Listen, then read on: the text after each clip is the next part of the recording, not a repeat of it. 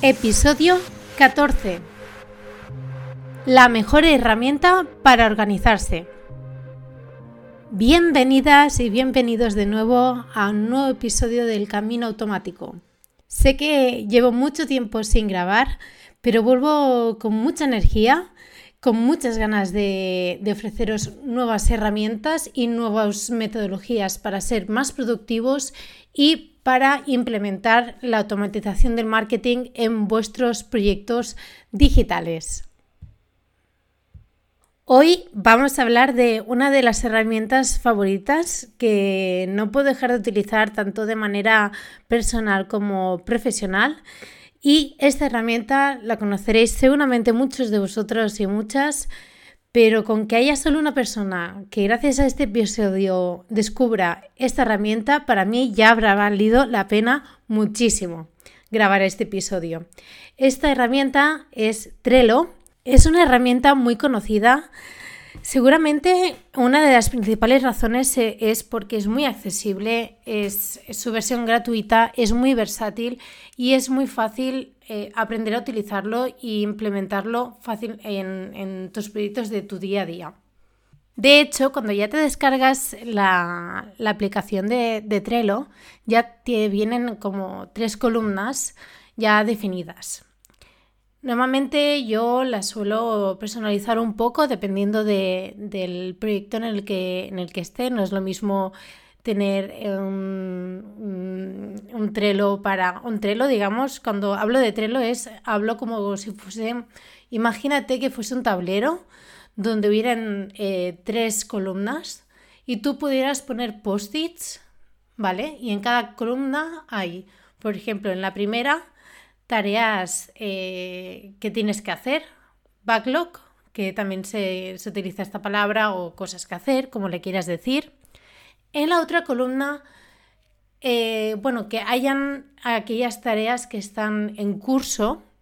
Yo siempre recomiendo que solo haya una para, bueno, como ya he comentado en otros episodios, es muy importante centrarse en una cosa y no en varias. Luego tengo, en mi caso, mm, hay muchas tareas que tienen que pasar por un proceso de, aprobación, tanto sea para clientes o tanto sea como para mm, incluso otras personas que están involucradas en el proyecto. Entonces yo tengo otra columna que pone pendiente de aprobación y finalmente tengo la columna de hecho. La metodología es muy sencilla.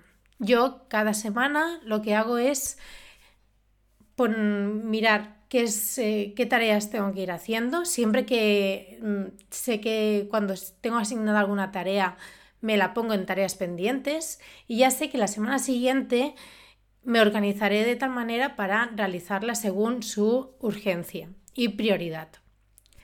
Además, eh, hay una característica muy interesante de Trello que te permite añadir, digamos, un add-on o add-in o un plugin o, bueno, cada uno le llama de, una manera diferente, pero digamos que es un añadido, es, es como un módulo que tú puedes escoger y yo, por ejemplo, escojo, escojo el de personalizar campos.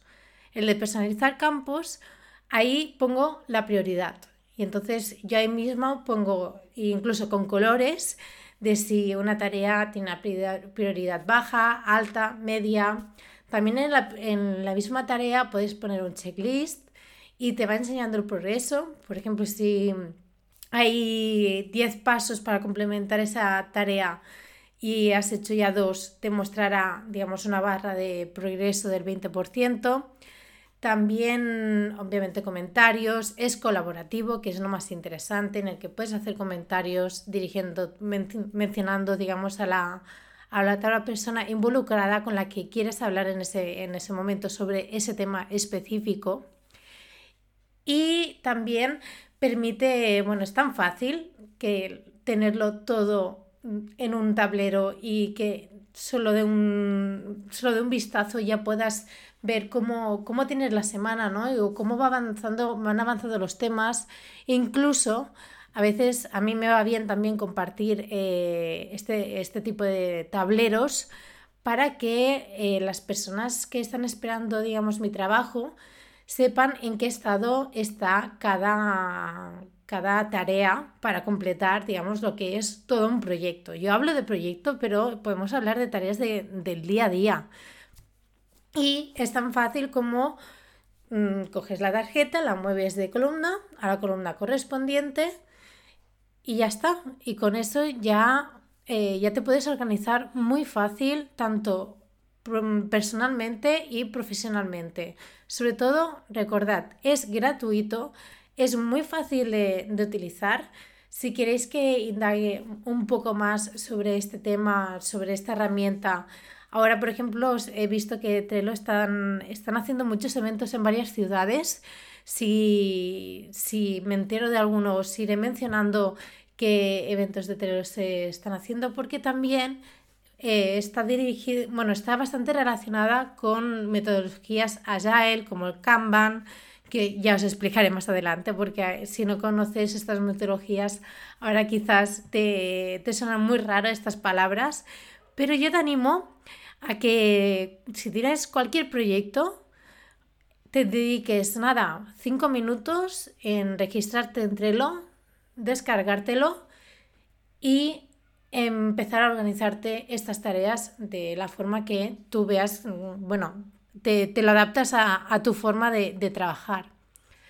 Y nada, hasta aquí el episodio de hoy. Sé que es muy cortito, pero simplemente era como una píldora que os quería dar, que eh, veo que mucha gente, aunque esté en el mundillo también del marketing, no, no lo utiliza, aunque lo conozca, no, no lo acaba utilizando y cuando empieza a utilizarlo se sorprende muchísimo y ya ni os cuento la gente que, que no, no es del mundo de este digital.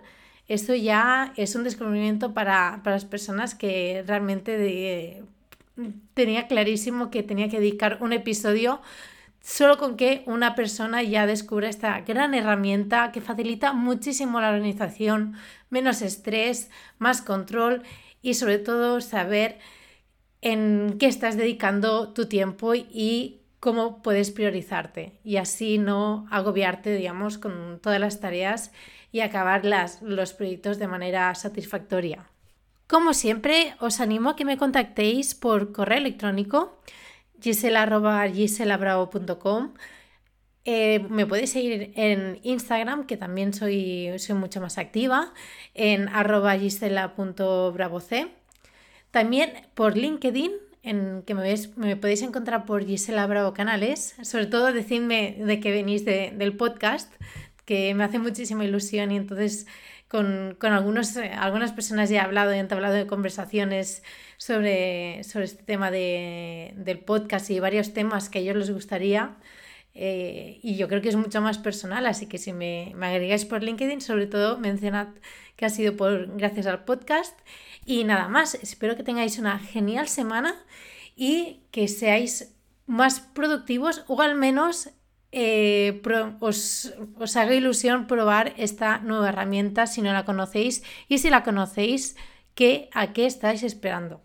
¿De acuerdo? Pues muchísimas gracias por escucharme, un besazo enorme y nos escuchamos en el próximo episodio.